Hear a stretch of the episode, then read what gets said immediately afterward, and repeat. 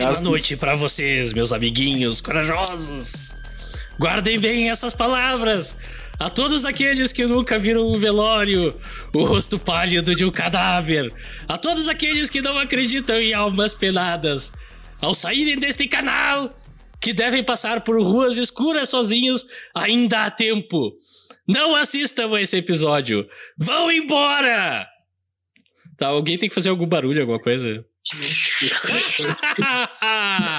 Tarde demais! Vocês não acreditaram! Querem mostrar uma coragem que não existe! Pois então fiquem! Sofram! Assistam! Eu quero ver o filme, o melhor podcast sobre Brasil, cinema e cinema brasileiro. Eu sou o seu apresentador, Rafael Coelho. Eu estou chocado, estou indignado. Achei maravilhoso, maravilhoso. E estamos aqui hoje reunidos para nessa sexta-feira de noite, é, à meia-noite em ponto, a gente está se reunindo para discutir o episódio 70, que Ó, é sobre o filme A Meia-Noite Levarei Sua Alma. Eu sou o seu apresentador, Rafael Coelho, como sempre. Comigo hoje estão o Leonardo Wittmann. Olá, pessoal. Boa noite e boa meia-noite.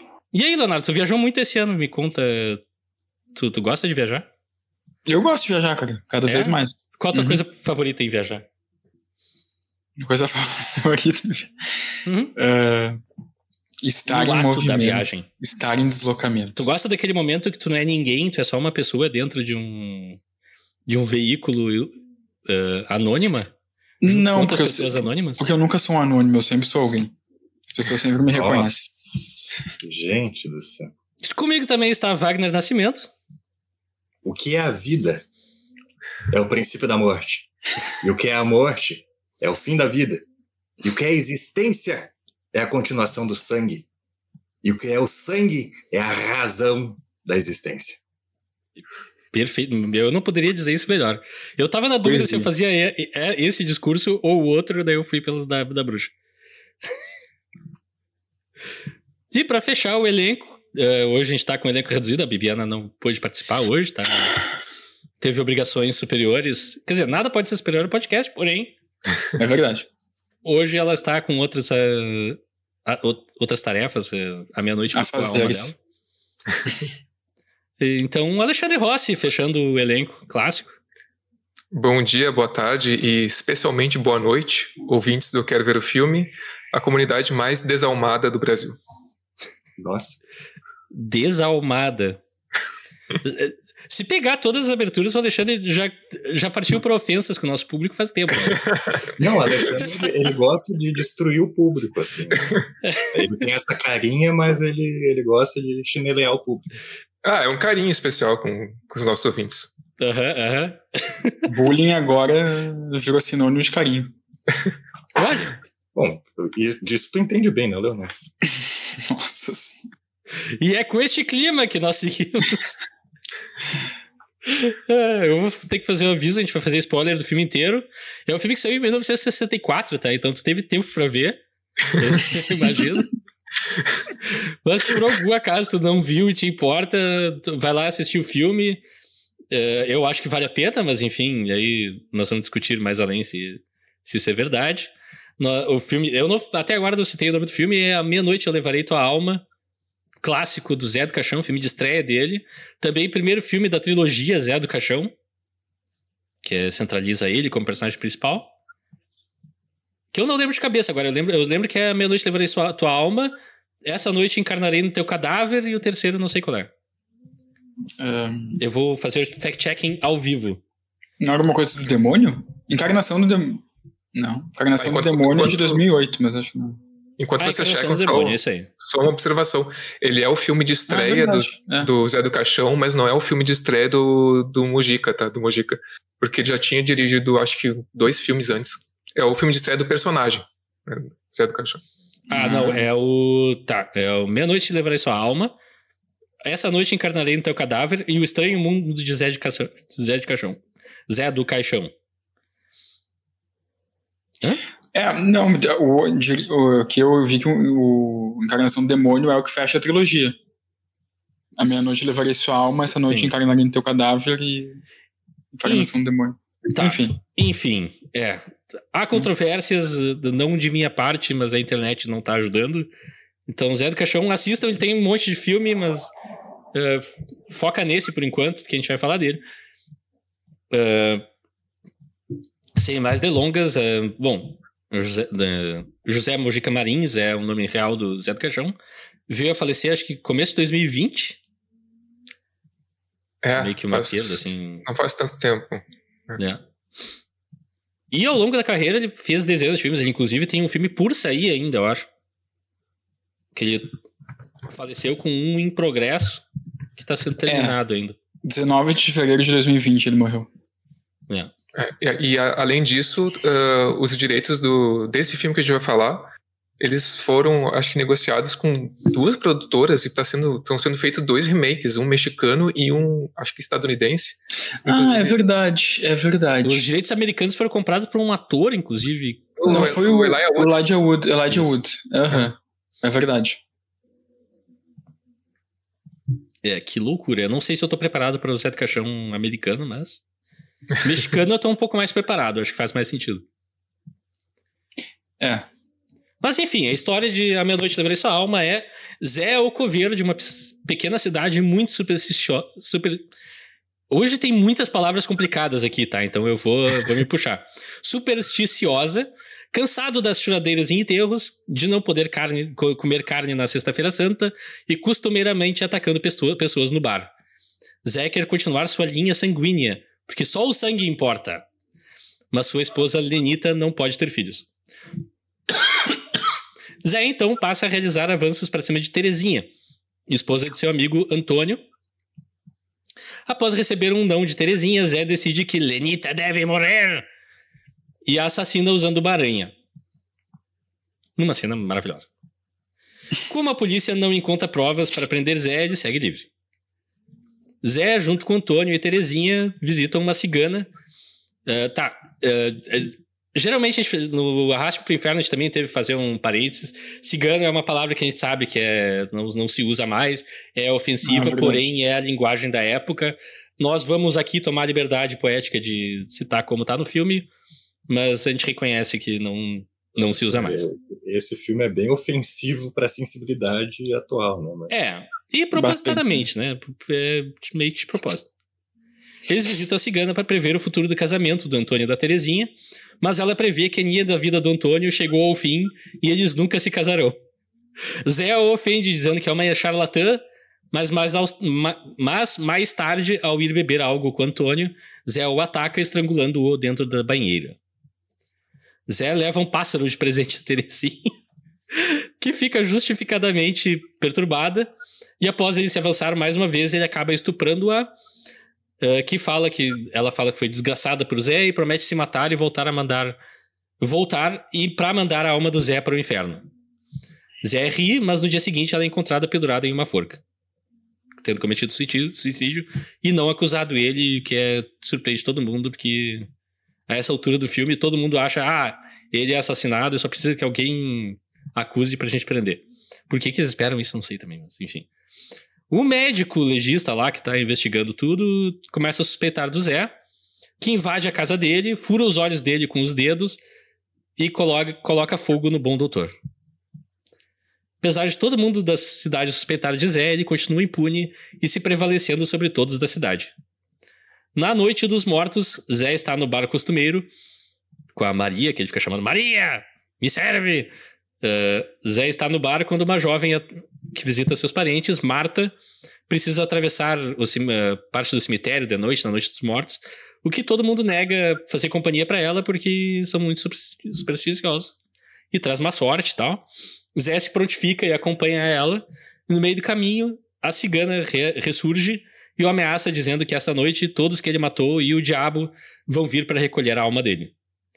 Zé se despede de Marta e, apesar de não acreditar, vai desmanchando conforme as presságios da cigana vão se conf- confirmando um a um. Ele ouve passos, ele vê ventos, ele ouve uma coruja, ele cruza com um gato preto, Ele vê eventos. ele vê ventos. Sim, as árvores se mexendo, né, Leonardo? Pô, Ah, tá. eu sei que tu não tem crédito. Não, tô brincando. Após ver Antônio, ver Antônio zumbi, Zé invade o mausoléu onde estão enterrados Antônio e Terezinha e abre seus caixões. Um deles é de papelão, inclusive. Constatando que eles estão de olhos abertos. Mais tarde, após ouvir um barulho, muito barulho, vindo do mausoléu, os moradores vão ver o que diabos está acontecendo ali e encontram Zé horri horrivelmente desfigurado e de olhos esbugalhados, morto, e nesse exato momento o sino toca meia-noite. Fim.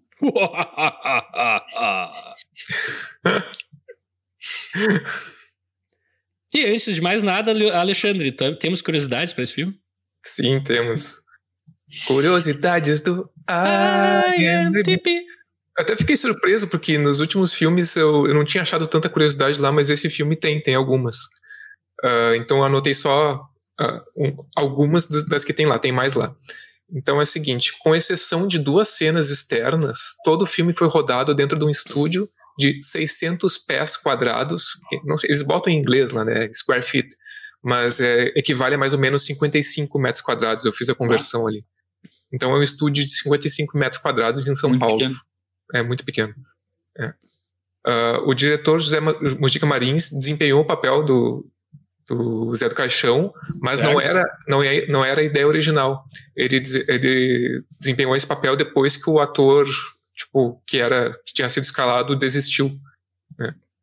Uh, hum. E ele vestiu seu melhor terno preto e acrescentou uma cartola, né? Que é, e aí virou personagem lendário. O que não faz o menor sentido e é maravilhoso. É. Sim. Tipo, e ele tem uma capa também, né? É. Uh, uma capa e... curtinha da casa, é muito estiloso. É, ele tinha. se veste assim? É, não sei, cara. Ele tinha a unha do dedão muito comprida, e daí a maquiagem do filme acrescentou unhas artificiais nos outros, nos outros dedos, né? Nossa. Uh, e uma curiosidade que não estava no IMDB, mas que eu pesquisando depois encontrei, é que o Zé do Caixão foi um personagem que surgiu num sonho, num pesadelo do, uh, do Mujica, que ele, ele, sonhou com um cara de, de cartola e, e terno e capa, que uh, era, um, era um pesadelo. Não sei se, tipo, o cara levava ele pro caixão ou uma coisa assim, sabe? Uhum. E daí ele acordou apavorado, mas ele anotou tudo. E esse filme foi lançado numa época que o Brasil tinha dissolvido o Conselho Nacional de Censura e deixado as decisões para os estados, para cada estado. Então aconteceu que esse filme foi totalmente banido em alguns estados e foi exibido com muito sucesso em outros uh, alguns, uh, porque alguns dos comitês de censura eles estavam mais preocupados com a representação, uh, com, a com o que eles consideravam ser blasfêmia do que com as representações de violência no filme. Uhum. Tipo, o que pegava para quem censurava ali era mais a blasfêmia, assim, contra, imagino, religiões e tal, do que a violência do filme. Uh, embora não tenha sido usado esse nome nas legendas do filme em inglês, o personagem Zé do Caixão ele ficou conhecido como Coffin Joe no, é. fora do Brasil, né? Sim. Uhum. E, e, a última curiosidade é que esse foi o primeiro filme de terror do Brasil. Tipo, não sei. Eu acho que, que é verídico, já ouvi isso em mais de um, de um lugar, mas não sei até quando a gente pode medir isso e tal. É, o quanto dessa história existe ou foi perdida, ou. É. Mas com certeza tá entre os primeiros e é pioneiro, assim. Inclusive, aí eu vou puxar rapidinho só pro, pro, meu, pro meu lado a coisa. Eu já vou falar rapidamente das minhas primeiras impressões também. Que é como, como esse filme é pensado para ser visto num cinema e é uma sessão toda, é uma experiência. Ele tem introduções, tem interlúdios e coisa e tal.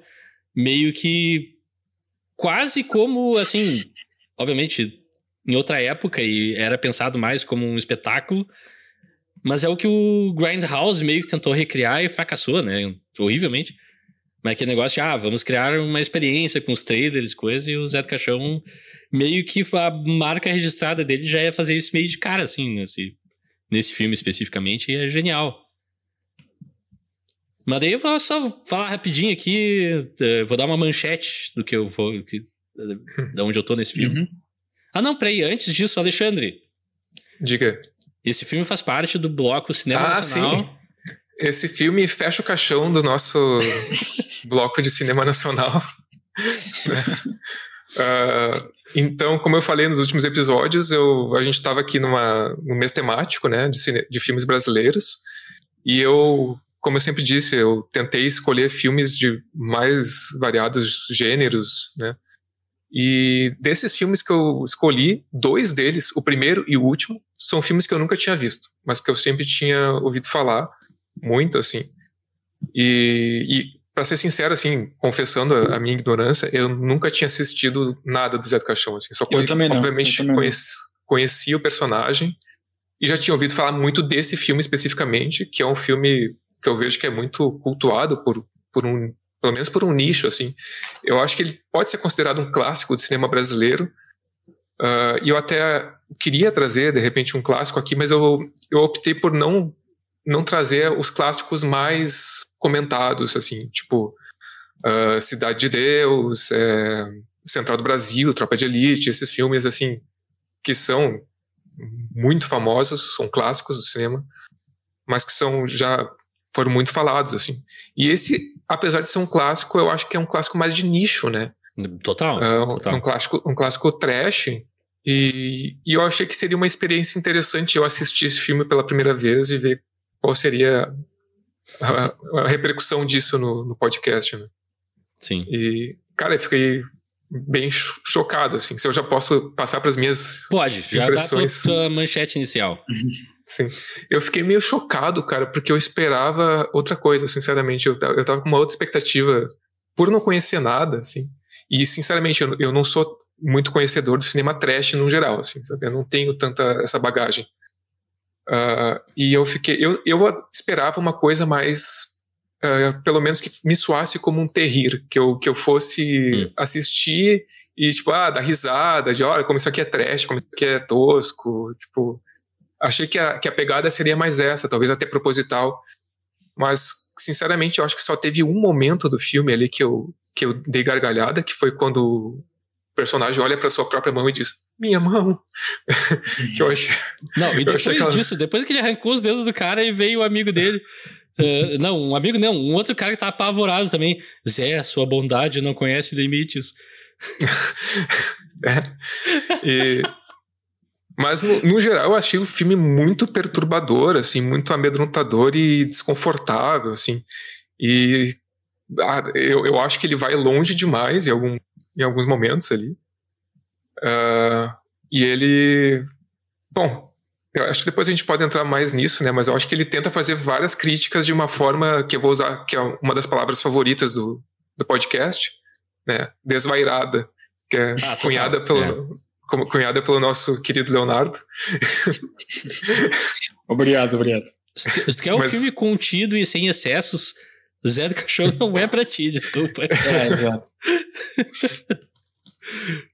não, mas eu ia é dizer é rapidinho, então, vou entrar na, na, na minha pré-coisa, porque eu sou mais familiarizado, assim, e, e, eu cheguei no Zé do Caixão da maneira mais surreal possível, que é há muito tempo atrás eu descobri uma banda chamada White Zombie, eu, olha só, uma banda de terror, que legal, vamos ouvir, porque eu gosto de terror.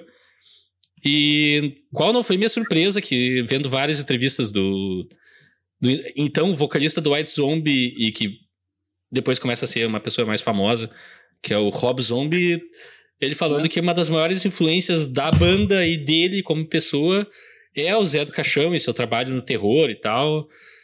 E eu fiquei, cara, chocado, assim, meu Deus, um cara gringo falando que o Zé do Caixão é um dos maiores gênios da história do terror, assim. E meio que fui atrás, vi algumas coisas e. E o filme que eu vi, que eu inclusive lembro mais, vi mais recentemente, é, tinha sido Meia-Noite Levarei Sua Alma, e é um filme que também, assim. Eu vi em 2005, 2006, e, cara o, o filme tá, ficou comigo, sabe? Aquela coisa, assim como o Alexandre, eu fui ver, ah, vamos ver pela galhofa, esse cara se veste engraçado, vai ter algumas coisinhas de terror, muito sangue e tal, e não, não é essa vibe em absoluto, é um filme bem pesado e que de certa forma se sustenta de um jeito muito estranho. Tem uma. Como é que eu vou dizer? Não, não é um filme que só que tu assiste ele é um filme que sai da tela e ocupa todo o espaço. Aonde tu tá enquanto tu assiste e parece que baixa um climão, assim. Eu senti isso, cara. Eu vi o filme à, é. luz do dia e eu tava, tipo, ali meio amorcegado já. É uma coisa bizarra. Não... e das duas vezes que eu vi isso, se repetiu. Cara, é uma coisa que eu não sei explicar muito em palavras, tem coisas engraçadas, teatrais no filme, e tudo meio que cria esse clima super uh, obscuro e, trash mesmo, é um terrorzão, que é de uma escola de terror, assim, que, tá, eu vou, sem querer passar pano pro, pro Mujica, que eu acho que, apesar de eu gostar do trabalho dele, tem coisas uh, criticáveis, tem coisas uh, questionáveis do ponto de vista moral até, mas é um gênero do terror que faz isso de propósito, que busca essa reação, que busca ser ofensivo, que busca ser até certo ponto misógino e tal, meio que agressivamente. E aí, claro, vai do gosto de cada um, ou do, da tolerância de cada um, se isso é válido ou não, mas é toda uma uma cultura, né? E, assim, não vou dizer, tem vários aspectos desse filme que eu não gosto. Eu acho que ele podia ser melhor resolvido em alguns momentos, mas ao mesmo tempo foi feito em 1964, sabe? E ele faz questionamentos que eu acho interessantes e traz toda uma, uma leitura nietzschiana que tu pode tirar do filme, que é muito doida uh, e válida, e tá lá, e, enfim. É um filme, para mim, profundamente interessante é a versão rock and roll do cinema da década de 60. É um filme editado para época extremamente rápido. As cenas são todas enxutas, o filme só anda. É uma hora e vinte que vai a toque de caixa, assim, tu entende a história e tudo. Então, bah, pra mim é realmente um clássico, é um dos filmes mais importantes que eu vi do terror, assim, mundial, com certeza. E sem mais delongas, eu vou abrir espaço agora. Wagner Leonardo, quem quiser, podem Pode ir, Vaguinho. Quer que eu comece? É, de novo, eu adoro ver o Rafael falando emocionado dos filmes que ele gosta. assim, né? é, bom, eu também não. Esse é o primeiro filme do Zé do Caixão que eu, que eu vejo, embora conheça a figura, né? Eu acho que quem é da nossa geração aí, né? 30 mais. Em algum uh, momento se fechou com ele, né? É, ele vivia na televisão, né? Ele era uma figura icônica, assim, né? E eu só fui ter dimensão da importância dele para o cinema quando ele faleceu. Aí eu fui começar a ver as notícias e fiquei chocado em, em saber assim a projeção dele, da importância dele para o cinema de terror, não só no Brasil, mas, mas fora também. É. E esse filme, embora eu tenha alguns problemas com ele, ele também me deixou com vontade de conhecer mais, assim, da história do Mujica, de ver outros filmes dele. É, eu fiquei, eu nunca assisti o, a sequência desse filme, o, Essa Noite Encarnarei, teu, Encarnarei no Teu Cadáver, e fiquei doido para ver, assim, terminou o filme, eu, ah, eu quero ver agora. É, eu, eu fiquei bem curioso, assim, e, sabendo que ele é diretor e tal, né, que ele foi diretor, fiquei e até o contexto de produção desse filme, né? O fato de ser 64, início da ditadura, assim, acho que tudo isso é, engrandece o filme.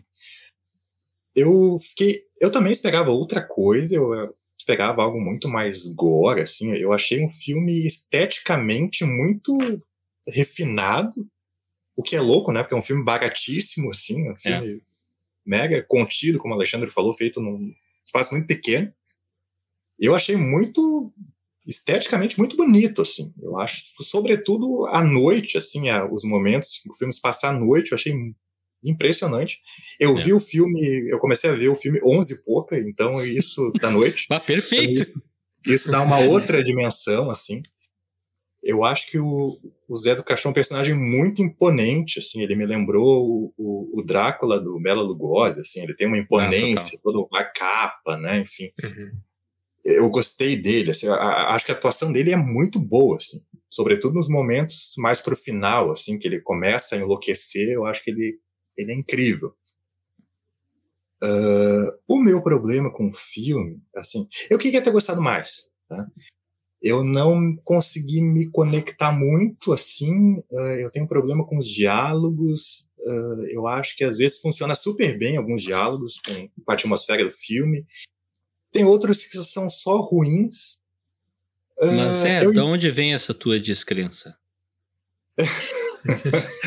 Sabe, eu acho que. E, uma coisa que me pega, eu entendo que ele tem todo esse caráter niilista que, que o Rafael falou, de não acreditar em nada, de ser essa pessoa subversiva e tal. E, só que assim, eu, eu, acho que ele fala demais. Assim, acho que tudo que ele fala tem que ter essa pseudo-filosofia, sabe? Sim! Ai, Peraí, tu vai condenar minha cena, uma das minhas cenas favoritas do filme? que é o Zé do Caixão declamando que eu não creio em nada, não sei o que, mortos. É que é tipo, cara, se fosse um momento assim, mas é toda a fala dele tem alguma coisa assim, é, é Deus, Sim. é o diabo, é o sangue, é, é ah, é, é cansativo. e assim, eu entendo que para o contexto da época, para o contexto da ditadura, é extremamente subversivo tu, num país extremamente católico como é o Brasil, né? Tu ir lá, tu, tu tacar fogo na religião, assim, né? É. tacar fogo no, no, no, cristianismo e tal. Mas assim, por outro lado, o Zé do Caixão, eu acho, ao mesmo tempo que eu acho ele uma figura imponente, ele é um, ele é um sendo frio, ele é um chato, né? O pessoal só tá lá querendo ficar de boinha ali, tomar cervejinha, jogar um carteado. Aí lá vem o Zé do Caixão. Mas essa é a moral do filme, e inclusive é, tem os outros personagens reagindo a ele, eu acho genial.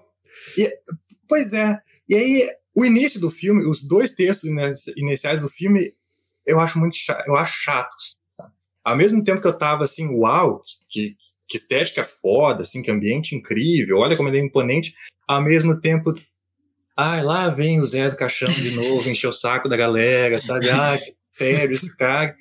E aí, no terço final, que aí sim é um troço, uau, né? Aquela, ele, aquele processo de enlouquecimento, eu fiquei, tá, era é isso que eu tava esperando desde o início, sabe? Uhum. Uh, os personagens, além dele, só a feiticeira muito é interessante. Né? É. Então, uh, e os outros personagens, a, Len, a esposa, né, a Lenita, a Terezinha, o Antônio e o próprio médico, eles são fundamentais, mas eles são unidimensionais ali, então é meio que foda-se. As falas, os diálogos dele também são horríveis, assim. Eu acho que isso perde. Tudo bem, é um filme de terror, é, mas eu acho que isso perde um pouco, uhum. tira um pouco a força daquele final do filme. Então, basicamente é isso, assim, eu acho que o final, eu, eu tava todo momento esperando, eu queria que aquele final, assim, fosse, tivesse, eu queria que o tom do, do filme fosse mais nivelado, assim, eu acho que as, o, a, a, primeira metade do filme é muito qualquer coisa, é muito aí lá vem o chato Zé do Caixão, e aí no final eu acho incrível, né, ele, é, ele berrando lá no cemitério, que vem o diabo, aquela coisa, assim, eu queria ter visto mais daquilo, e é um filme profundamente problemático, assim, né? Em termos da questão de gênero. Sim. E aí tudo bem, é 64 e tal. Ao mesmo tempo que eu acho interessante que ele está lá uh, pisando no pé da ditadura, mas também não dá para chamar ele de progressista de jeito nenhum, não, né? Não. Ele está, né? Uh, ao mesmo tempo eu achei bem perturbadora aquela cena. Assim, eu achei pesadíssima. Foi um momento que eu fiquei, bah, ah, te, eu confesso que eu tive que pausar o filme depois dessa cena, assim. Foi é, eu, muito eu chocante. Muito... Fazia tempo que eu não via algo assim, sabe? Uhum. Então é. Mas assim, basicamente, eu gostaria de ter gostado mais, assim. Eu acho que, que eu consigo ver a, a relevância do filme e tal. Acho esteticamente incrível, acho o personagem uh, impactante e é, se entende por que ele se tornou esse ícone mas eh, não me pegou, assim, sabe? Não fiquei tão conectado quanto eu gostaria. Interessante. Leonardo! Uh, é, então, eu também não, eu não conhecia nada do Zé do Caixão, assim, eu conhecia ele, conhecia a fama dele, mas eu nunca tinha visto nenhum filme, né? Tipo, uh, mas eu tinha uma, eu sabia, eu tinha uma desconfiança que não eram filmes galhofa, assim, eu tinha um certo medo de ver os filmes dele, porque eu pensei, ah, são filmes de fato que me parecem de fato amedrontadores, assim. E o A Meia-Noite Eu Levaria Sua Alma, realmente, eu acho que é um filme bem amedrontador, assim, até certo ponto, eu não, não vejo tão... Uh, eu não vejo ele né, como galhofa, eu não acho que ele seja, mas eu também não... Acho que não fiquei, assim, tão impactado com o filme, assim, né? Uh, mas reconheço que tem os méritos ali né, da, da, atuação do próprio Zé do Caixão. Acho que é um filme que, como o Rafael falou, tem um bom ritmo. Né? É um filme que não é. Ah, principalmente uh, para a época e para o Brasil. É. Filmes eram muito lentos naquela época. E isso não é nem crítica, é só constatação. A duração mesmo. dele é bem, é. é. bem ok, assim, né? Um, mas sim, ele é lançado né, no momento da, da ditadura, mas olhando ele assim, olhando ele naquela época, mas olhando, mas ao mesmo tempo olhando em retrospecto, eu fico é como o Wagner falou, assim, para mim tem coisas nesse filme que são muito problemáticas, assim, que eu imagino que também que naquela época tenha chocado um pouco as pessoas. Sim. É, é, sincero, só, só uma parênteses muito uhum. rápido, mas é, é, é, feito, é construído para chocar, né? Sim, mas, mas não é que daí. que não seja problemático, eu não tô defendendo. Sim, sim, só... claro, claro. Ele é feito para chocar e. Claro, ele é feito para chocar e ao mesmo tempo ele é problemático, é. sem dúvida. Mas é que eu acho que diferente de alguns filmes de terror que, por exemplo, que no passado podem ter chocado o público e tu revendo hoje são filmes que, ah, tu entende uh, o que eles estavam querendo discutir ou o que eles estavam querendo colocar uhum. em primeiro plano. Para mim, esse filme Zé do Caixão, ele acho que ele perde um pouco pelos problemas dele para mim os problemas dele acabam ficando mais em primeiro plano do que as coisas que ele quer Sim. criticar, o que ele quer chocar, entende? Acho que é um filme que uh, tem várias questões ali que provavelmente incomodaram as pessoas quando foi lançado e para mim continua incomodando hoje, assim, sabe? Acho que porque enfim, é um personagem misógino, é um personagem, né, enfim, tem aquela cena de estupro que eu acho bem complicado, um personagem violento é basicamente um cara que acha que ele pode fazer o que ele quer e, né, e abusar de qualquer pessoa e né, ser violento com qualquer pessoa, assim. Então, claro que é um filme que, que, né, que acaba tendo também aquela moral de tipo, ah, quem faz o mal vai receber o mal depois. É, ele tem um pouco essa moral, assim, essa, essa é, mas, mensagem. Mas ao mesmo tempo ele centraliza mas... o personagem Zé do Caixão e acaba meio é. que parece que tá glorificando algumas das ações dele. Exatamente. É meio tipo assim, ah, que eu posso tudo, então vou é. fazer é. tudo, sabe? É um pouco isso, assim. Eu não vejo, eu não vejo ele como uma autocrítica, né? Nesse sentido, é. assim.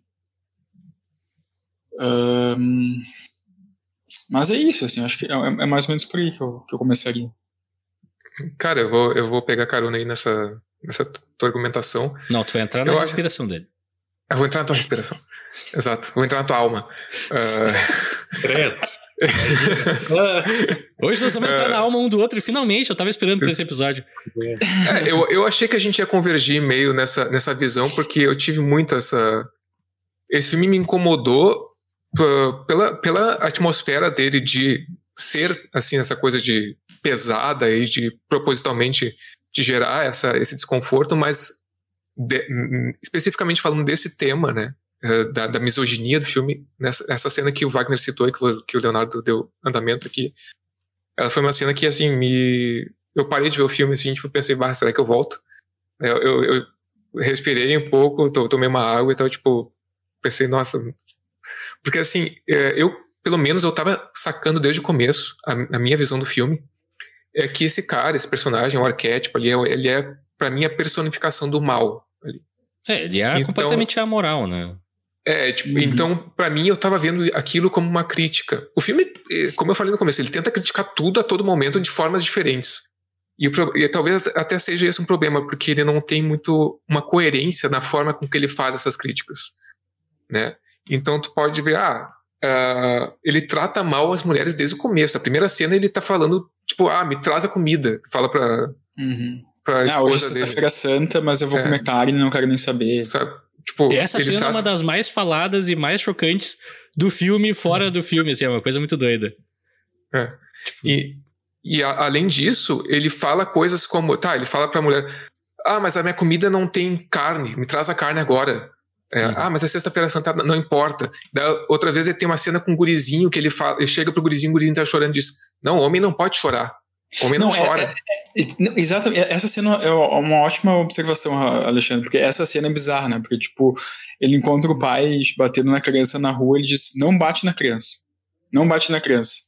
A criança tipo, é a continuação tá. do sangue. É. É, é beleza, isso aí. Mas depois, logo depois, ele diz: homem não chora pra criança. É. Então foi um negócio muito, tipo, cara, parece uma. é, eu tentei levar pelo lado de que ele estava. Uh, como ele é, é essa figura maldosa e quase. Como o Wagner falou, quase unidimensional. Ele, tipo, o cara é, é o mal. Então, as ações dele são aquilo que ele critica na sociedade. É a minha visão que eu estava tendo do, do filme, entendeu? Uh, Mas, ao mesmo tempo, tem outras críticas que vêm da fala, que vêm do diálogo dele, que vêm da, da, daquilo que ele fala. E ele critica diretamente, né? Crítica religiosa, né? O fato das pessoas não comerem carne, ele zomba da, da religião ali. Ah, é um dos meus planos favoritos do filme, quando ele oferece carne pro cara na janela. E até aí, até eu, eu tava indo, tá, entendi, pá, de repente o, o, ele queria criticar e mostrar essa figura fazendo coisas que, que, são feitas na sociedade, ou eram feitas, são feitas até hoje, na sociedade da época, de uma forma vilanesca ali, e meio que dizendo, olha aqui, ó, pá, o cara é um vilão e tá fazendo isso aí que muita gente faz, que vocês fazem, né? Só que daí chega e a explicitude daquela cena do, da violência, da violência contra a mulher, hum, aquilo lá me pegou demais, sabe? Aquilo ali eu acho que, que passou do ponto total, sabe? Então, Sim. ali meio que o filme me deu uma perdida, assim, que depois, o final, uh, ele tem aquela coisa que eu acho esteticamente muito interessante, aquele final, aquele, aqueles espíritos, uh, eu acho muito chocante.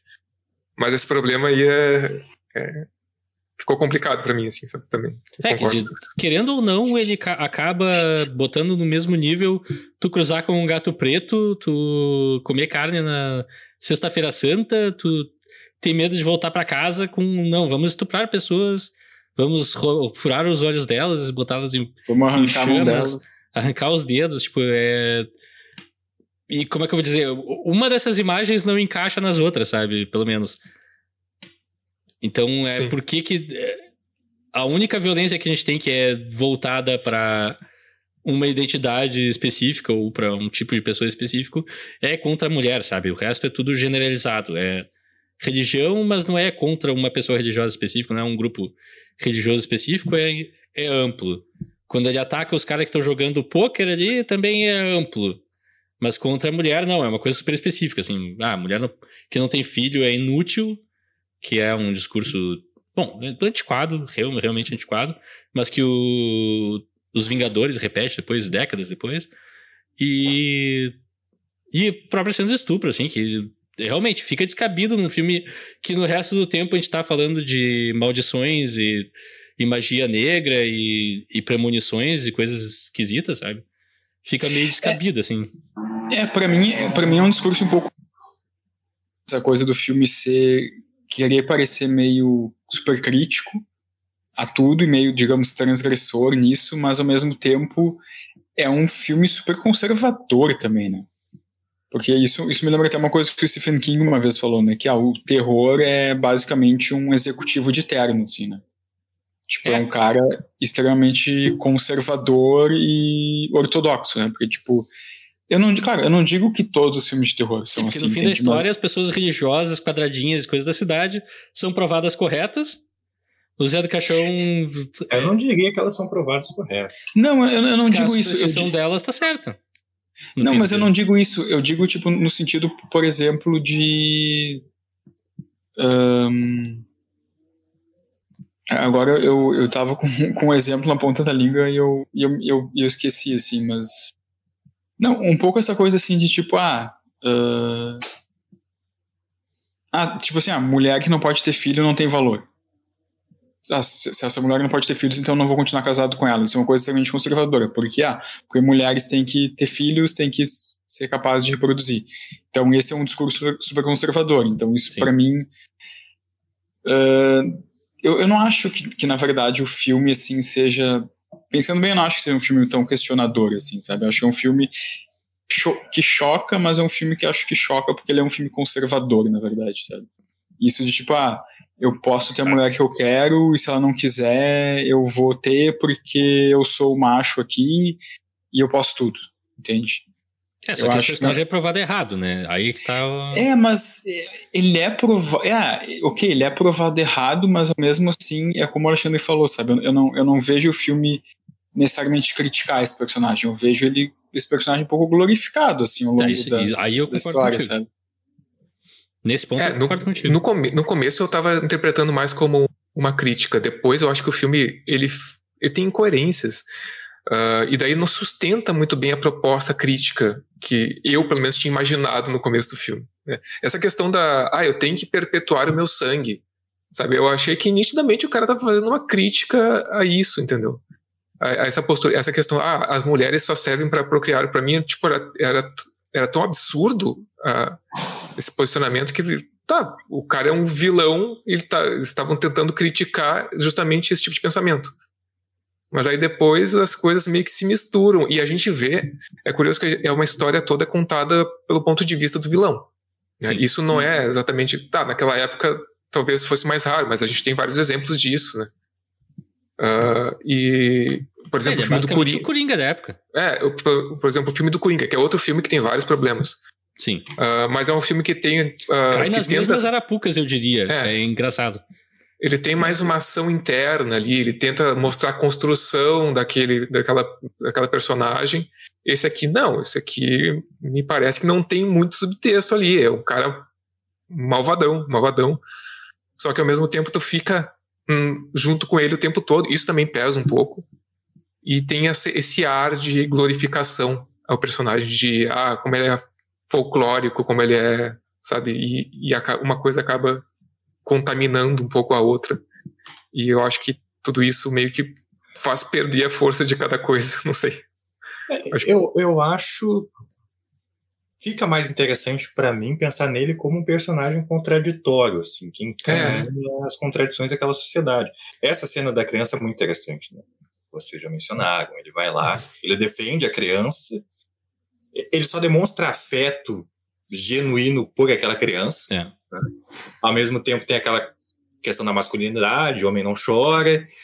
Uh, ele vê relações sexuais com mulheres do ponto de vista puramente reprodutivo, ou seja, o que importa é ela gerar um filho. Hum. Tem coisa mais cristã do que isso? Ao ah, mesmo imagina. tempo, ele está o filme inteiro criticando o cristianismo. Então, eu acho que essas contradições tornam o filme interessante, Sim. pelo menos no contexto da época, assim, né? pensando o Brasil dos anos 60. Mas uh, eu acho que. Então, acho que não seria o caso de, ah, ele está fazendo uma crítica, ele está ele tá sendo conservador, ele está tá sendo progressista. Não, ele está encarnando essas contradições todas. Mas, de fato, essa parte do estupro, ela me tirou completamente, assim. Hum. Acho que tira. Eu não, eu não chego a achar que o personagem é glorificado nesse filme. Uh, eu acho que talvez depois com a repercussão do filme, enfim, ele virou o Zé do Caixão. É, exato, é um pouco porque a personagem é, é a celebridade, né? Mais do que o Mujica, mais do que o filme, mais do que qualquer coisa. Uh, porque eu acho interessante ser um filme de terror da perspectiva do vilão e no final ele, é. né, ele tem o que, o que ele merece, digamos assim. Né? Nesse sentido é um filme moralista, né? o, o bem triunfa. Como quase sempre. como quase sempre. É. Mas sabe, tem essas por isso que é um filme complexo assim. Eu acho interessante essa chave da contradição, mas eu acho que, que hoje em dia, né, vendo o filme hoje, essa questão do, do, do estupro assim, da, da, misoginia do filme é muito assim é, fora não tem porquê, do, não tem. Assim. É. E dava para contar uma história parecida ou a mesma história sem usar as mesmas é, marcadores de violência, digamos assim. É, é estranho. E é curioso que a, a, atuação, e aí não só nessas cenas, né? Em quase todas, ela é uma coisa mais marcada, mais. Uh, tipo, quando ele vai brigar com alguém, o soco, tu vê que não é um soco, é uma coisa totalmente encenada, a mão passa longe, é uma coisa assim. Ah, mas quando ele tá chibatando o cara lá, é tipo, é super fake e é muito chocante é, ao mesmo tempo. Assim. Não, é isso que eu ia dizer. É, tu vê que tudo é fake, mas ao mesmo tempo é muito pesado. É. é muito, pelo menos para mim soou, sabe? É, nisso a atmosfera do filme, acho que tudo. A trilha também. Eu acho a trilha é incrível. É muito bom em criar essa atmosfera que, mesmo sendo super fake, essa, essa violência, assim, os tapas, acaba sendo muito muito pesado, assim. Essa própria cena do estupro, ela é extremamente gráfica, assim. É um é. troço muito... Mas tu vê ali, os tapas são aquela coisa, né? Mas todo o clima do filme, né? Uh, gera essa potencializa, assim, essa, né. essa violência. A trilha sonora, inclusive, eu queria chamar a atenção. Tem um momento que tem. Parece um coral masculino, eu acho. Os caras fazendo umas vozes ó, muito baixinho, assim. Que, cara, tem, tem, sons ali que eu não acredito que estão saindo da minha TV, sabe?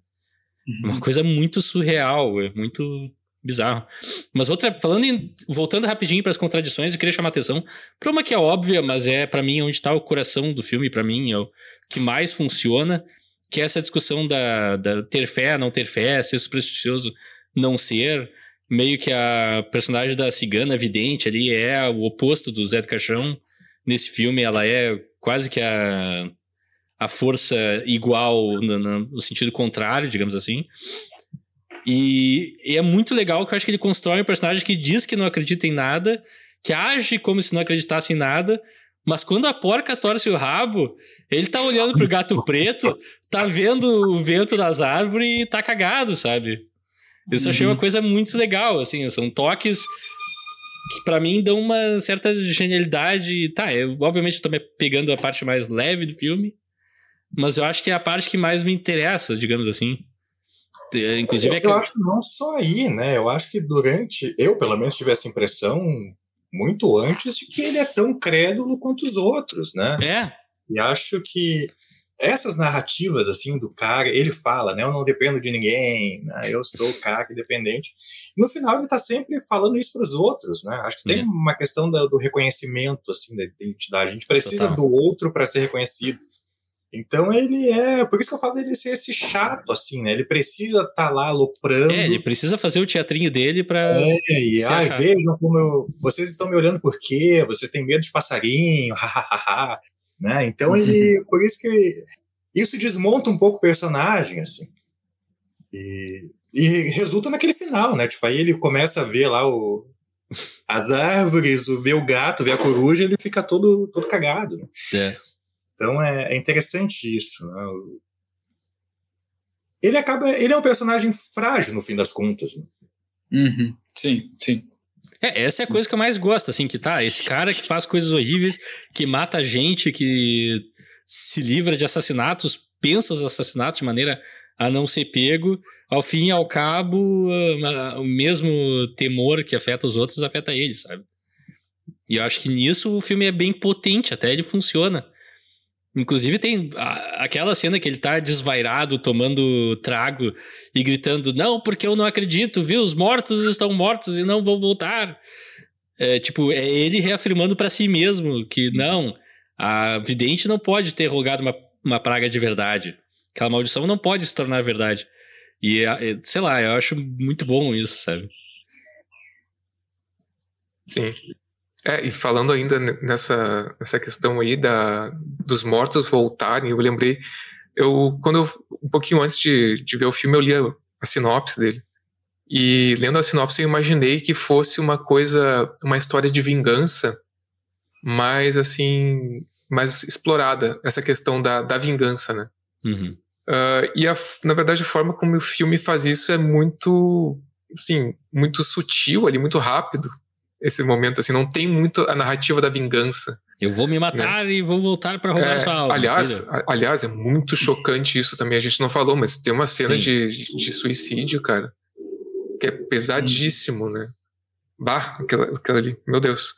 E então a, ela faz, ela tira a própria vida porque a intenção dela era voltar uh, depois da morte para roubar, para tirar a alma dele como vingança, né? Uhum. Uh, mas eu, eu, não sei, eu, eu esperava que isso fosse, não sei, mais explorado ao, ao longo do filme, essa, essa narrativa da vingança, assim, que aparece no final. Eu acho interessante, eu acho que é uma das cenas mais impactantes do filme, aquela cena que a. Como é que é o nome? A Terezinha, né?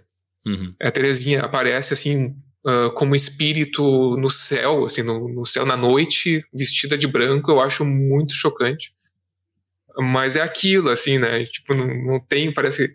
E depois tu vê o Zé no, naquele final caído, assim, para trás, e não sabe exatamente o que, que aconteceu ali. Não sei se eu acho isso interessante ou não. Bah, isso tempo. eu acho maravilhoso. Isso é cinema. é, eu acho incrível esse, esse finalzinho. É, eu também. Tá é. Toda, toda, cara, para mim, assim, assim, ó, tem várias coisas que a gente pode criticar do filme e eu não vou desconsiderar a opinião de ninguém, é tudo válido, beleza, mas para mim, aonde Rafael Coelho se, se considera como gente. Esse filme, assim, ó, da, da cena que ele tá bebendo e de, declamando coisas até o fim é impecável, assim, não tem uma cena que eu tiraria ali. Para mim, os problemas todos vêm antes, como o Wagner meio que falou, assim. Primeira, eu não acho a primeira metade necessariamente chata, mas eu acho que todo esse discurso de ah, contra a mulher e, e, e da proliferação do sangue e tal é colocado de uma maneira exaustiva mesmo e podia ter sido resolvido melhor. Sim. E acho que dá para contar essa história sem cair nos mesmos problemas, assim. Porém, acho que a segunda metade ali é impecável. Desde, desde a cinematografia, que eu acho que cresce com, conforme o filme vai andando. Ele vai ficando um filme mais sinistro e mais. usa mais sombras e, e luz como efeito. Uh, efeitos visuais, é. assim, que são marcantes, muito marcantes para mim. Até a cor negativa, né? Ele usa é, esse, até o tosco do, do, do, Ah, a processão dos mortos é a mesma processão que a gente viu antes, só que filmada em negativo. Uhum. Só que funciona, eu vejo aquilo e fico, bah, isso tem realmente algo sobrenatural aqui, sabe? É uma, é uma inocência que se perde para mim. Ah, estamos tá usando o próprio formato cinematográfico para contar a coisa sobrenatural. E, e tem as transições do filme também. Né? É, as transições, tudo. Tipo, é uma pena, assim, que em termos de conservação, a gente, eu vi, acho que todos nós vimos a mesma cópia, uma cópia do Blu-ray, que tem algumas cenas, assim, que o negativo ou foi perdido ou eles tiveram que misturar com coisas do da exibição mesmo, que daí dentro da própria cena fica pulando muito a cor, assim. Cor não, porque o filme é preto e branco. Ah, sim, sim, sim, sim. A, a, exposição, né? É, daí, tipo, uhum. é um filme meio que imperfeito na, na conservação, né? Isso meio que atrapalha um pouco, mas. Ele é. Geral... Ele é não sei se. Eu não identifiquei, ele parece um Super 8. Será que é um Super 8? na sua. Eu acho que é 16 milímetros, mas não tenho certeza. Eu acho que é 16. É, acho que, acho Pelo que é grão, eu acho que é 16. Uhum. E ele é, é filmado a... em 4x3, né? É, Tudo... 4x3, isso que eu falo. quadrado, né? Formato quadrado. É, 4x3, pra quem não sabe, é o formato antigo da TV, que é proporção quase igual de largura e altura, né? Se não é o, no cinema, a gente usa o formato mais largo um pouco. Depende, o Farol usou um tipo um 4x3, né? É, porque o Farol é. queria uh, se relacionar com filmes dessa época. Aliás, Sim. tem muito de José do Caixão no Farol também. Fica pra, é. Pra pensar. tem alguma coisa. É, mas essa parte da vingança eu também confesso que eu queria ter visto mais, assim. Eu acho que é. Acho, ah, isso com certeza. Eu acho que é um grande problema o fato de o filme só tem dois personagens, de fato, que é o Zé do Caixão e a feiticeira.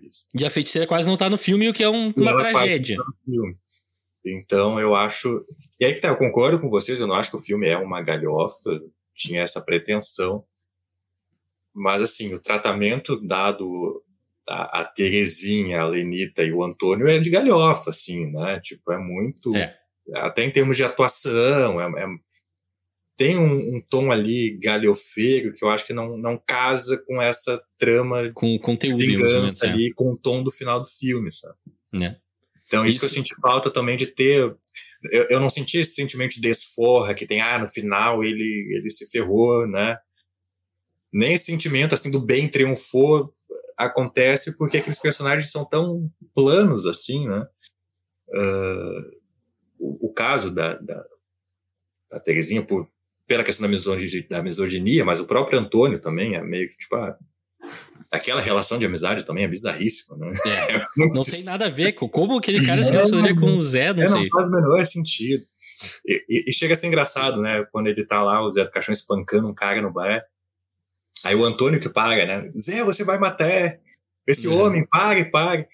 Aí o Zé do Caixão para, ah, vamos, vamos pescar. Tipo, uma coisa assim, tipo, é. o cara tava quase matando Não, a pessoa. Chame a ambulância, eu estou pagando.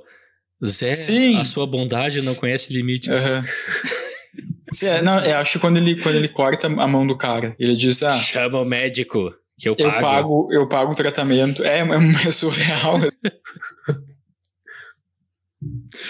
E, mas esse tom galhofa com os personagens secundários já é dado nos créditos, né? Porque Sim. não sei se vocês perceberam, mas é, ele faz aquela coisa que filmes geralmente fazem no final, de mostrar uma ceninha com cada ator. Ele faz no começo e é cada ator na sua cena de morte. tipo, nenhuma preocupação com vamos é, spoilear. Coisa, azar, é muito não. bom isso, cara. Imagina é. um, um, filme de hoje fazer é, tu vê a morte dos personagens nos créditos. Não, e outra coisa é que ele já começa quebrando a, a quarta parede. É muito bom, cara. Tipo, Sim. botando a, a, a bruxa pra falar, não, não tá preparado pra, pra, pra ver esse filme e vai embora do cinema. Ela fala diretamente com as pessoas, né? É. Saia do cinema agora. Fico imaginando o pessoal no cinema que comprou o ingresso pra ver o filme vendo isso. É, mas Tá, pra mim embora. isso é tudo, ca- cara, isso é coisa que adiciona pra experiência, sabe? Tu, tu faz um espetáculo da coisa e tá, depois tem esse filme super macabro que termina bad vibe, apesar de o final tentar ser um pouco positivo, é bad vibe pra cacete. Eu não fiquei feliz com a morte dele, apesar de ele mereceu, mereceu. Não é uma morte triunfal, assim como o Wagner falou, não tem nada de. Ninguém redime nada, a vida continua e tá tudo uma porcaria ainda. Meio que assim, né? É bizarro. Ele é uma sombra negra que cai sobre aquela cidade e a morte dele não muda absolutamente nada, até onde a gente saiba. Mas eu pre- preciso ver a sequência agora pra saber o que acontece depois da morte dele. Pois é, aparentemente ele volta, né? Porque Esta noite encarnarei o seu cadáver. ele tá nos outros dois filmes. Sequência. Aliás, o último filme de- dessa. É uma trilogia, né? Foi feito em 2008, né? Tem um hiato gigantesco, assim, É. entre os filmes. Sim.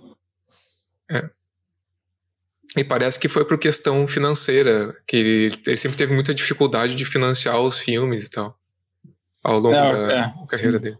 É, apesar dele ter se tornado uma celebridade, ninguém queria pagar, ou muita gente queria ver os filmes dele, assim. É meio que um cinema de, super de nicho, porque é um terror que poucas. Já pouca gente gosta de filmes trash, são poucos Rafaéis Coelho no mundo. E pouca gente no Brasil é menos gente ainda, assim. Eu não vejo muito mercado pra isso, assim. Sim. A não ser que seja pra apontar e rir, como o Cine Trash fazia na MTV.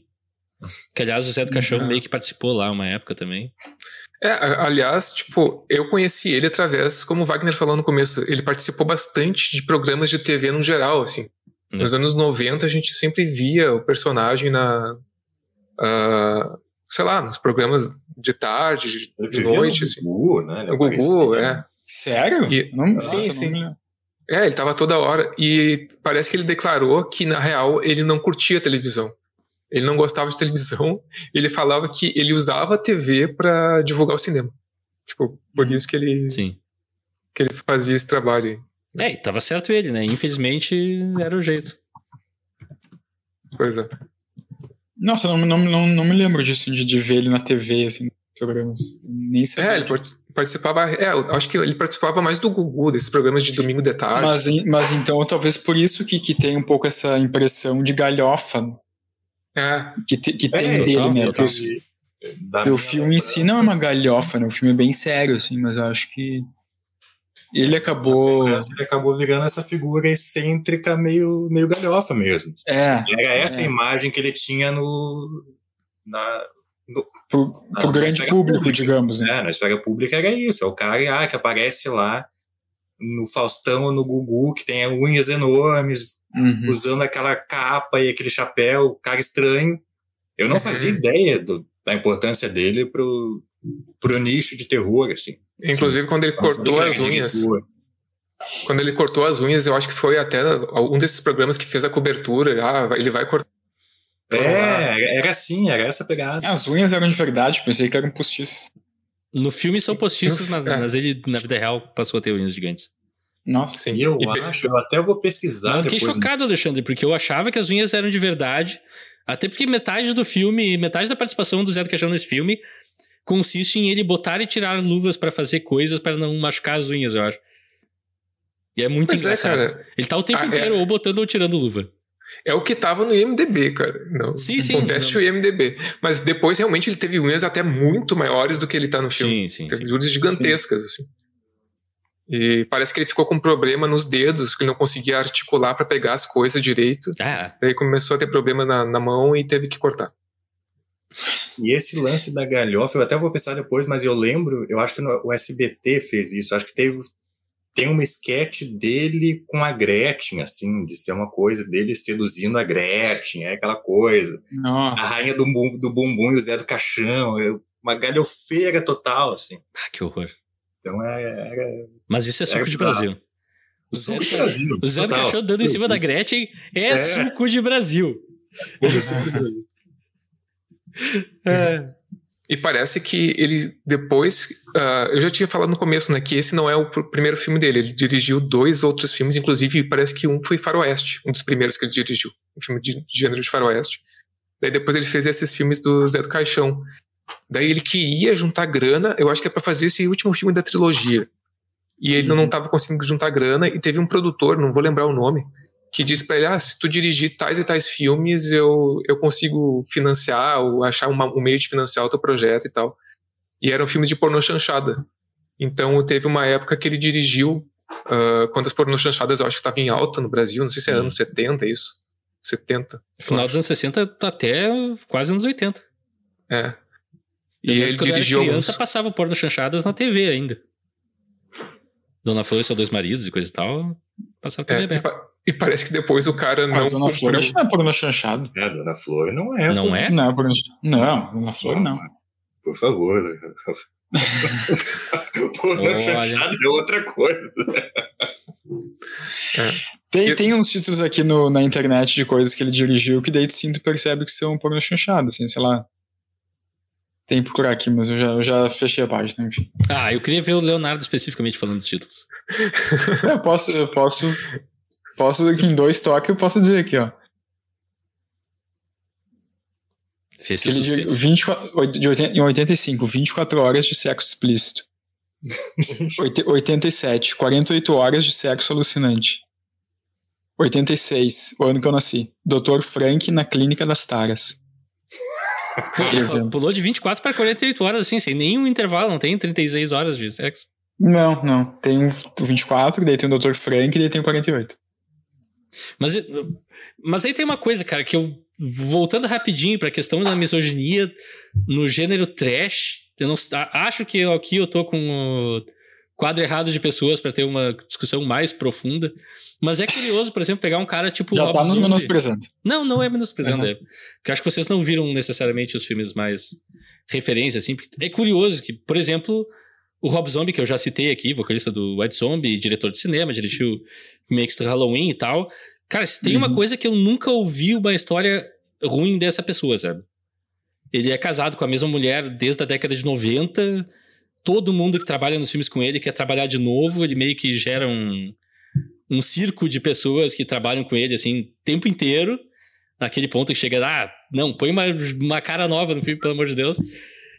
E ao mesmo tempo, assim, é o cara muito família, ele viaja com sua própria família, uh, recebe crianças, enfim. Cara, a imagem dele de, de música. Mas isso não interessa, né, Rafael? Não, mas aí vem o outro lado. Essa é a mensagem do filme dele. Foda-se se ele é o pai de família padrão se o filme dele passa uma mensagem misógina. Pois é, mas os filmes do Rob Zombie tem essa coisa de ah, tem bastante violência contra a mulher, tem bastante é, então. tortura e tal, e é muito estranho, assim, tem essa dissonância muito forte, assim, não querendo. É, é o próprio Zé do Cachorro também. De repente ele era ai, super amorzinho com as mulheres da vida dele, mas foda-se, ele fez um filme super. É, aí vem a questão que eu acho que não, eu acho que o Zé do Cachorro tinha problemas mesmo. Mas enfim. Uh... tem, uns, tem umas histórias de bastidores que, que são assim. Uh, tipo, de, ele, eu, ele usava aranhas de verdade para fazer os filmes. E, e baratas e, e as Bom, aquela aranha naquela cena é de verdade, né? É, verdade. O e as atrizes e atores. Eu fiquei na dúvida se o morto era um pássaro empalhado ou se era o pássaro, mesmo pássaro também. A aranha eu, eu percebi era real, o pássaro. Fiquei na dúvida se o pássaro morto ali foi. É, tinha, tem umas histórias assim meio complicadas, assim, de, de bastidores. Né? É, outra cena que eu fiquei muito tempo viajando em cima, é que eu não imagino como eles filmaram, é o cara se afo sendo afogado na banheira. Que a gente vê o momento que ele dá, entre aspas, o último suspiro debaixo da água ali, tu vê as bolinhas e tal. Mas que alguém, o cara teve que ficar debaixo d'água respirando de fato para aquilo acontecer, sabe? É, e ele fica. É um take bastante longo, o take que ele morre uhum. de fato. Eu fiquei muito. Pá, como é que foi filmar isso? Se o cara passou bem, o que, que aconteceu mesmo? Então, tem, esse tipo de filme sempre, sempre, tem esse tipo de coisa. Mas o que eu queria trazer é que esse gênero trash traz esse tipo de violência muito seguido, assim. É muito recorrente, até quando os realizadores não acreditam nisso ou não é uma é muito proposital e eu fico na dúvida assim se como analisar isso, sabe? Até é. É, é, mas é que tá, é, é que não interessa. Sei lá, para mim não interessa, nesse momento não interessa. Ah, se foi proposital, sim, pode ter sido proposital para chocar a sociedade da época, mas é isso, a gente vê hoje é um troço extremamente problemático. Sim. Uh, nessas horas eu. Que tem, tem muito isso, sobretudo hoje em dia, né? Que a gente vive numa sociedade mais avançada em termos morais, né, onde essas coisas não são mais aceitáveis. Ah, aí vai lá o autor. Ah, não foi minha intenção. Não, a intenção foi, foi filmado. Isso, nessa conversa não, mas não, não cai. consciente, eu não sabia, né? Eu, É, eu não, eu não sou racista, né? Eu só não, eu só não, só não tenho nenhum negro no meu filme. Tá, meu? Quando tem, eles só são pra, É. papel, pra nível cômico. É o que é, né? É o Pânico 2 lá, né? É. Criticando que, que negros sempre morrem no filme de terror. Aí todos os negros do Pânico 2 morrem, né? Exceto o que Então- foge do filme, mas ele, ele não tá no filme. Não tá no filme. Então, é, eu não gosto de muito por aí se foi proposital ou não, sabe? É, não, eu mas eu não queria entrar nesse ponto de se foi proposital eh, ou não. É mais o papel que isso tem no gênero, sabe? Porque todos os filmes meio que repetem isso a, a de infinito, assim, até hoje. Tu vai, pega um filme tipo, sei lá, ah, Sharknado, e tu vai ver lá coisas muito misóginas que tu fica, mas por que diabo, sabe? A gente tá fazendo isso nos tempos modernos, é pra ser até engraçado e te cai nessa armadilha ainda. Ou vai ver algo como The Room, que não é feito pra ser engraçado, mas também que cai nisso. Enfim, é muito. É muito recorrente pra ser assim uma coisa. Até que ponto as É. pessoas estão fazendo isso pra emular outras coisas que já foram feitas, ou até que ponto é só uma maneira que eles conhecem de contar histórias, não sei. Eu fico no questionamento re- realmente, porque eu acho que não tem uma resposta necessariamente. Agora, É, eu, e- enquanto analista, vou criticar, porque eu acho errado. Não, daí eu concordo contigo total. Cara, vou te dizer, cara, tem, Não tô pra mim tem dois pontos. Tem, tem dois pontos de vista pra mim. Pr- Primeiro que depende da forma como é exposto e do tom que é dado. Pode, pode expor criticando, com um tom crítico ao que tu estás expondo. Só que mesmo assim, tem, tem vezes que eu sei que é um é, nitidamente uma crítica, mas dependendo da explicitude, do tom do, da, da, daquela crítica, do tom da cena, eu mesmo assim eu acho assim, eu, eu, eu questiono, sabe? Uhum. Tem, tem coisas assim que eu, que eu fico até meio assim, eu fico me, questionando e questionando assim até onde é necessário. Sim. Mas eu acho que teria que ver, né, de cada filme pra Sim, gente sim, sim, saber. Cada caso é um caso. É, aí beleza, cada caso é um não- caso. Mas é estranho, assim. Eu que- queria pelo menos só levantar esse assunto, assim, pra ficar na cabeça das pessoas que eu acho uma coisa que vale a pena pensar. E se por algum acaso tu faz filmes trash e nunca parou pra pensar nisso, para pra pensar um pouquinho. Por que, que a gente tá repetindo essas coisas ainda? Porque é, acho que vale o questionamento e acho que tem que ser feito. Sabe que, né, não é porque é trash, não é porque é uma coisa que pode que é para ser levado menos a sério, digamos assim, que tu precisa necessariamente cair nesses mesmos recursos. Ah, en- enfim, já tô me repetindo aqui. Ah, não sei, alguém mais tem algum raciocínio assim que queira trazer do, do Zé do Caixão, ou do Meia-Noite Levarei Sua Alma, do terror em geral? Acho que eu não. Acho que não. Que eu acho muito doido. Hum? Mas eu- nessa esteira que tu tava falando, Rafael, realmente eu acho muito curioso o quanto o terror tem. Ao mesmo tempo que ele se propõe ser mega subversivo e transgressor, ele, é- ele acaba sendo um cinema extremamente conservador, né? É, Careta, né? Sim. totalmente, careta. É. Tu, tu pega os filmes de Sexta-feira 13, né? Que mostram juventude porra louca fazendo sexo, não sei o quê. Sim, Mas é. todos os jovens porra louca são assassinados pelo Jason. Sim. Tipo, o que que eles estão. Qual é a propaganda que tá sendo feita aí? Não sei. Se reproduzem uma lógica de uma sociedade moralista É, Sim. a mais quadrada possível. É, exato. E, Cara, uma outra curiosidade, assim, aí eu tô falando assim de leigo, tá? Mas é, é, me impressionou bastante a, a influência do, do Zé do Caixão no exterior também, sabe?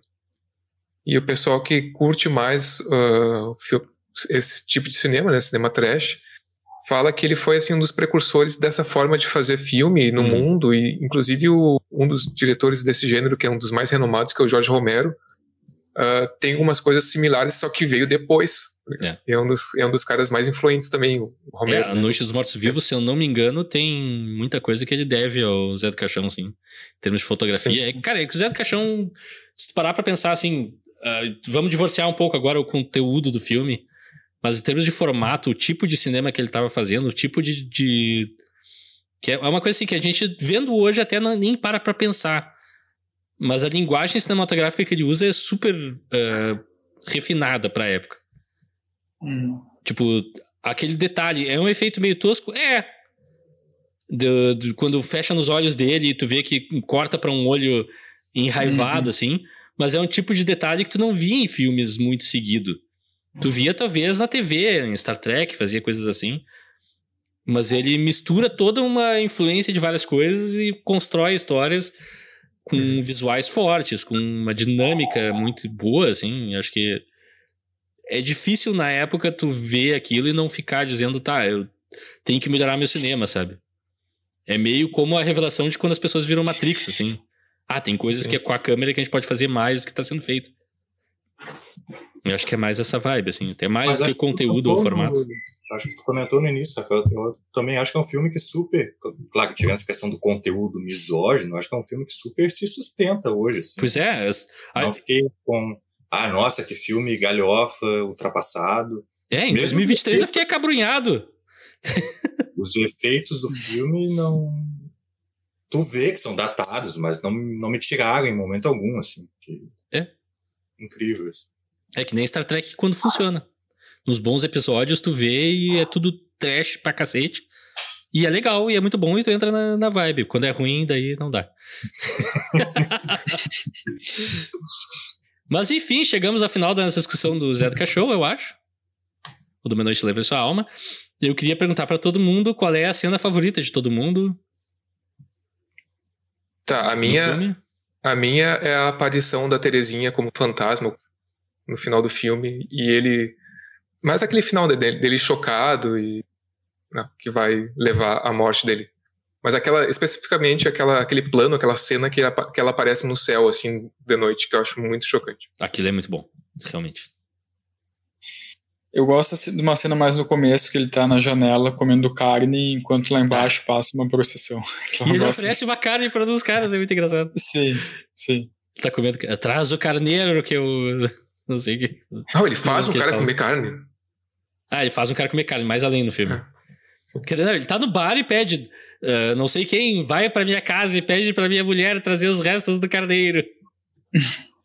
É, mas aquela cena eu achei muito engraçada, porque o cara, não, eu não quero Zé de Santo. Aí ele, mas depois ele dá uma mordida com vontade, né? Eu Aham. falei, tá bom esse carneiro, hein, mano? vai, o ator fica com um fiozinho de carne pendurado porque. Cacete. É, a minha favorita é depois que o Antônio e a Terezinha morrem lá, ele é amaldiçoado. Aí ele vai pro cemitério confrontar o diabo, né?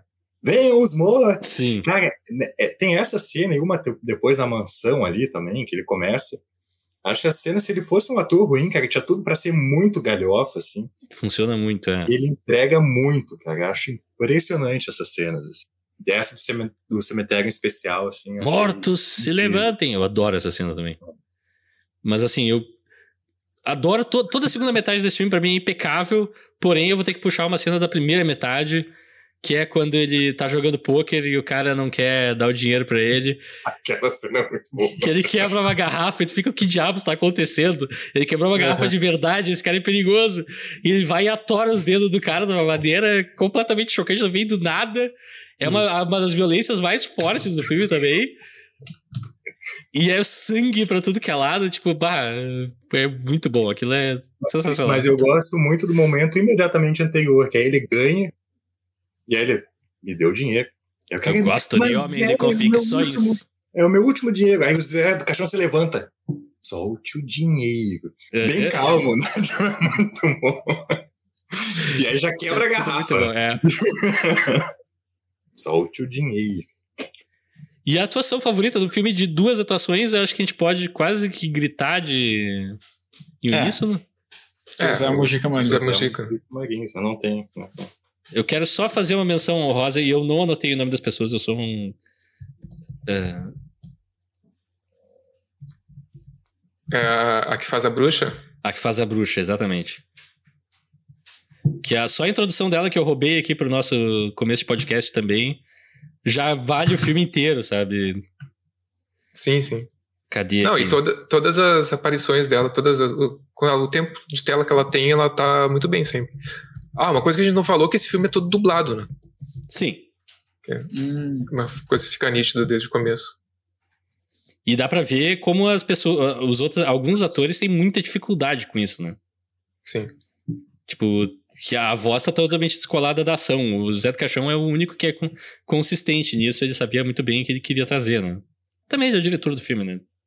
Dá pra dar esse desconto. Ou é esse bônus O pra ele. Antônio, o ator que faz o Antônio é de chorar. né? Ah, Mas é, da onde vem essa descrença Ah, toda? aliás, uma coisa que também não, eu lembrei agora, mas a, a atriz que faz a Terezinha, ela é uma das roteiristas desse filme também. Ela, ela assina o roteiro junto com, com o Zé do Caixão, Magda May, o nome dela. Uhum. hum. E eu, eu fui procurar outros trabalhos, assim, até porque eu estava pesquisando sobre esse filme, mas não achei nenhum outro trabalho dela além desse filme. Nem como roteirista, nem como atriz, assim. Pelo Nem menos. com o Zé do Caixão mais. Não, não, não achei. assim. Não tem registrado em nenhum dos sites que eu procurei aqui, pelo menos. E que notas vocês dariam para A Meia-Noite? Levarei tua alma. Sua alma. Seis. Não é, não é gaúcho. Eu tinha pensado nessa mesma nota, cara. Eu acho que eu vou acompanhar o Leonardo, porque, cara, eu vou te dizer, esse pra mim foi um dos filmes mais difíceis de dar nota. Porque eh, eu reconheço a, a influência inegável que ele teve, assim. Foi, o- como a gente já falou aqui durante o episódio, e ele tem coisas que funcionam, né? Aquela, aquela questão da, da estética, da ambientação, do, ah, a, a capacidade que ele tem de, de gerar o efeito desejado, de te dar medo, desconforto, mas para mim ele gerou desconforto também pelos motivos errados, sabe? Ele, Sim. eh, eu fiquei assim, e uma coisa se somou à outra e eu não consigo desconsiderar esse sentimento, sabe? De do Justo. incômodo que eu tive com a, com a questão misógina do filme e com as cenas muito explícitas e pesadas, né? Então eu acho que seis é uma nota adequada. é, eu ia dar seis também, mas eu acho que debatendo com vocês me, me chamou a atenção esse. Algo que quando eu não tinha visto eu não, não pensei nesse caráter contraditório do personagem. Eu acho isso bem interessante. E tô sete, tô sete. É, eu vou dar uma nota aqui, mas eu já vou dizer de agora que eu dou essa nota com asterisco. Eu acho assim. Eu tô relevando algumas 10 com coisas do filme. Oi? Vai dar 10 com asterisco, Rafa. Não, vou dar um 8 com asterisco. Ó, Eu ó. tava pronto, eu ia dar um 9 antes de ver o filme. Daí eu vi o filme e disse, não não dá pra ser tão benevolente assim, mas tem problemas sérios. Então tenha isso em mente, quando eu tô dando uma nota 8, é uma excelente nota. ah, mas esse filme tem problemas. Se tu não gosta de ver essas coisas, provavelmente faz que nem te aconselho no começo do filme, inclusive, não veja. É todos os alertas de gatilho possíveis. É, Ah, é verdade. Exato. Esteja preparado, esteja ciente. Porém, eu acho que. Cara, pra, é, pra mim é, é diferente, eu acho que a minha relação com esse filme, justamente pra eu gostar do gênero, sabe? Ter uma experiência com filmes trash, crescendo vendo eles. E vou. Eu, eu voltei, eu mais voltei a ver eh, pra ver Zé do Caixão depois de já ter visto as coisas influenciadas por ele. E foi aquele momento, assim, quando tu vê uma obra que gerou- gerou 300 memes e daí tu fica, ah, esse meme é daqui, esse meme é dali. Tipo, foi isso pra mim, assim, eu não consigo de- desvencilhar essa importância histórica pro, pro filme, porém, com o asterisco de que tem problemas. Como o gênero inteiro tem problemas, então fica fica dito, mas é um nota 8 pra mim, com certeza, um dos filmes mais importantes que a gente cobriu nesse podcast, provavelmente. Olha ele. Bah. E quais filmes você recomendariam pra quem gostou do do Caixão? Eu vou começar. Eu tenho Eu duas- sei qual tu vai recomendar. Eu sei qual, qual, Qual, qual sei. vai ser a minha primeira, então, Leonardo? Uma que tu vai, tu vai recomendar vai ser o Coringa. Não. Uh, é um filme que tá no YouTube, ou pelo menos estava a última vez que eu olhei. É, só um pouquinho. Eu, eu, devia ter feito uma pesquisa um pouco maior para pegar o nome das deveria, pessoas. Deveria, deveria.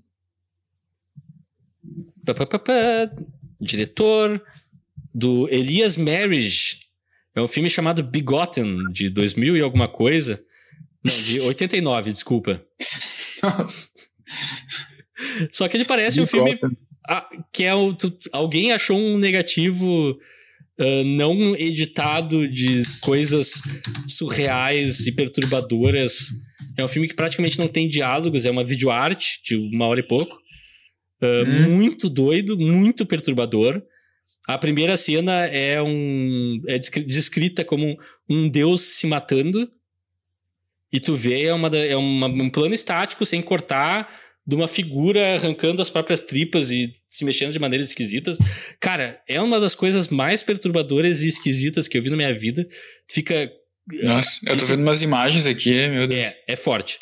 Tu fica pensando que tá, alguém achou esse negócio pronto, ele caiu, do, saiu do inferno pro planeta, não foi filmado por pessoas, é surreal. Então fica assim, é, eu recomendo, o espírito do Zé do Caixão tá nesse filme.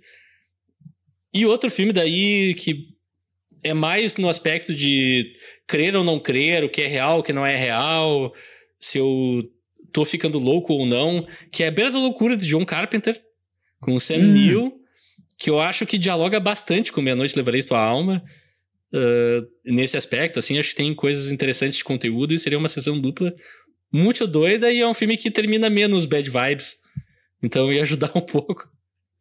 Mas também tem coisas problemáticas. Cara, eu, eu vou confessar que eu não, por eu não ter muito conhecimento nesse gênero cinematográfico, ficou meio complicado de escolher alguma coisa e tal. Eu, vou, eu citei, o Leonardo citou ali o Coringa, né? Eu acho que tem as suas semelhanças, né? O filme, o filme é, do ponto de vista do vilão e tal, apesar do Coringa ter mais, como eu falei, uma construção interna do personagem. Então tu vai recomendar o Bádio. Mas não, não. Então fica isso, essa menção e, e, outra, só mais curiosidade, tipo, eu vi que o Zé do Caixão ele tem uma, uma série de histórias em quadrinhos.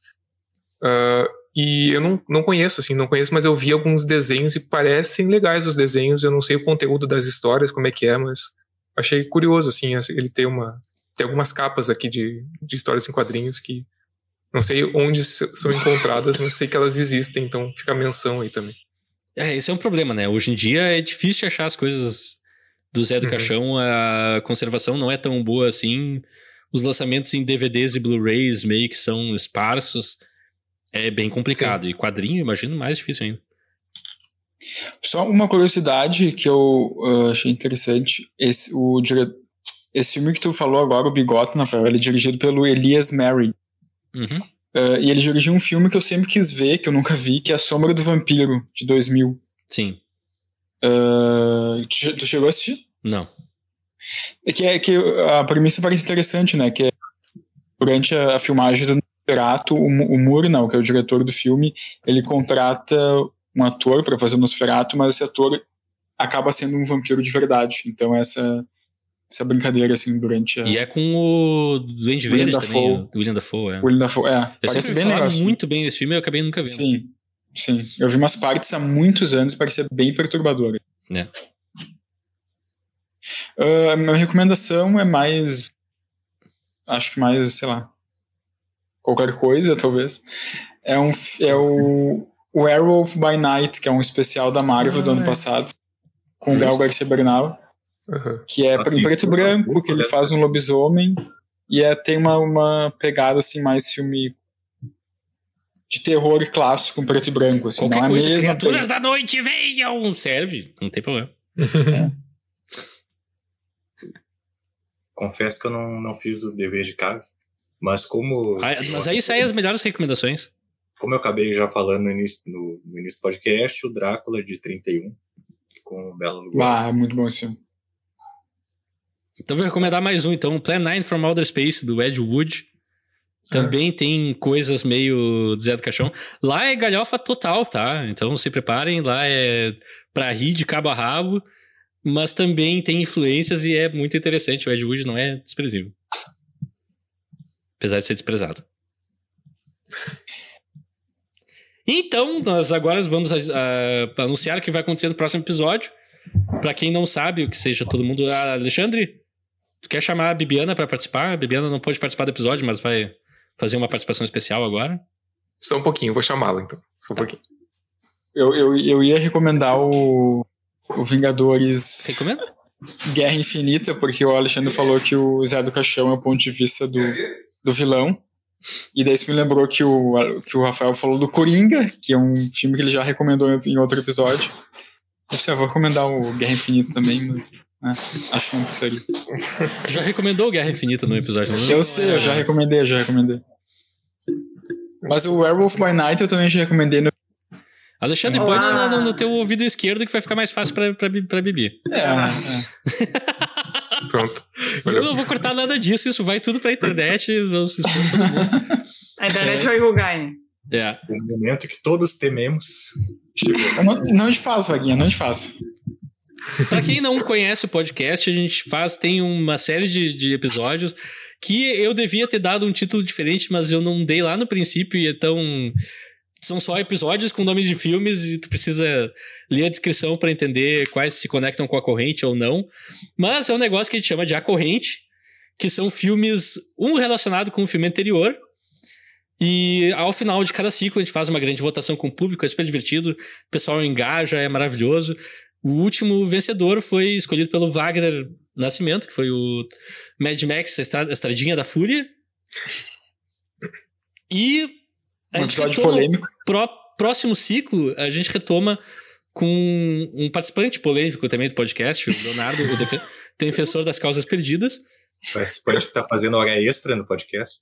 E eu vou dizer Não. assim, e eu, e eu vou anunciar já dizendo o meu chute, tá? Antes do Leonardo falar, pra ele rir da minha Eu- cara ou confirmar. Tá, Que tu eu quer. tenho certeza absoluta que ele escolheu o Venom por causa do Tom Hardy.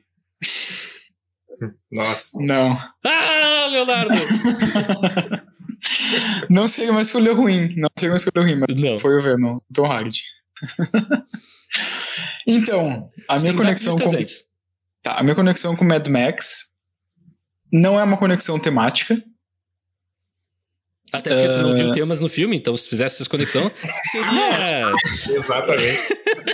É, eu poderia, sei lá, sei lá, em- é, recomendar, sei lá, uma sessão no Cirque du Soleil com várias bacias, coisas. Mas, enfim, Ai, Deus. Ah, ah, bo- bo- enfim, né? Não é uma. Pessoas suspiram, pessoas suspiram ao redor. Eu tô fazendo Não é, uma, não tô- não é uma conexão temática, é, uma conex, é um filme de 2018, é uma conexão de elenco. Charlize e a Theron, conex- loira atômica. Não. Ah, A conexão de elenco é com a Riley Keough, que tá no Mad Max e é uma das atrizes principais desse filme que eu escolhi. Eu, que é um Não filme sei. de 2018.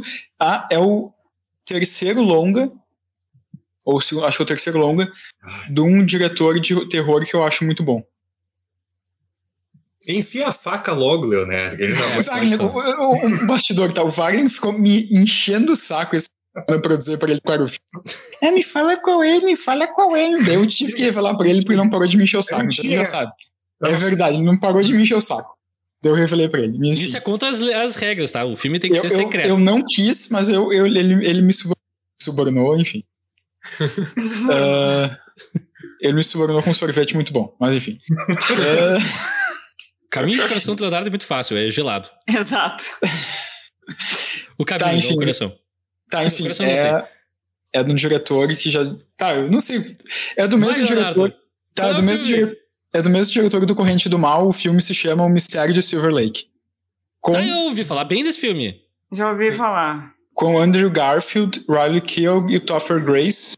Ahn, eu, sinceramente, assim, é um filme longo, tá? É um filme de 2 horas e 20. Eu assisti ano passado num streaming e eu. É um filme que me fascinou, assim.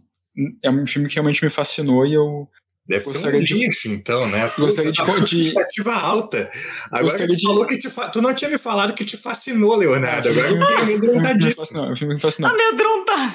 É um Nossa, filme que eu, eu gostaria de dividir esse fascínio. com- Espero que seja dividido, espero que eu goste também. Gente, Ah, eu Mas gostei é da isso. escolha. Eu, é um filme que tá na minha lista já faz tempo.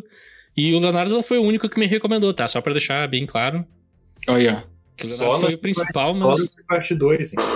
E eu digo mais, eu digo mais. O, esse diretor, eu- o Corrente do Mal, eu gosto muito, e esse Não, filme excelente. eu também gosto muito. É uma pegada diferente, mas eu acho muito bom também. Mas é isso, vamos ver. Leonardo perdeu a chance de fazer uma conexão temática com Mad Max. Escolher? Aquários de Sandy Júnior. Mas é que Mad Max não tem temas, eh, Wagner. Ah, é, não tem temas. É um filme É. sobre nada. É um Você filme pode nos sobre... seguir no Instagram e no YouTube, arroba eu quero ver o filme. Vocês podem nos mandar um e-mail para eu quero ver o filme, arroba gmail.com.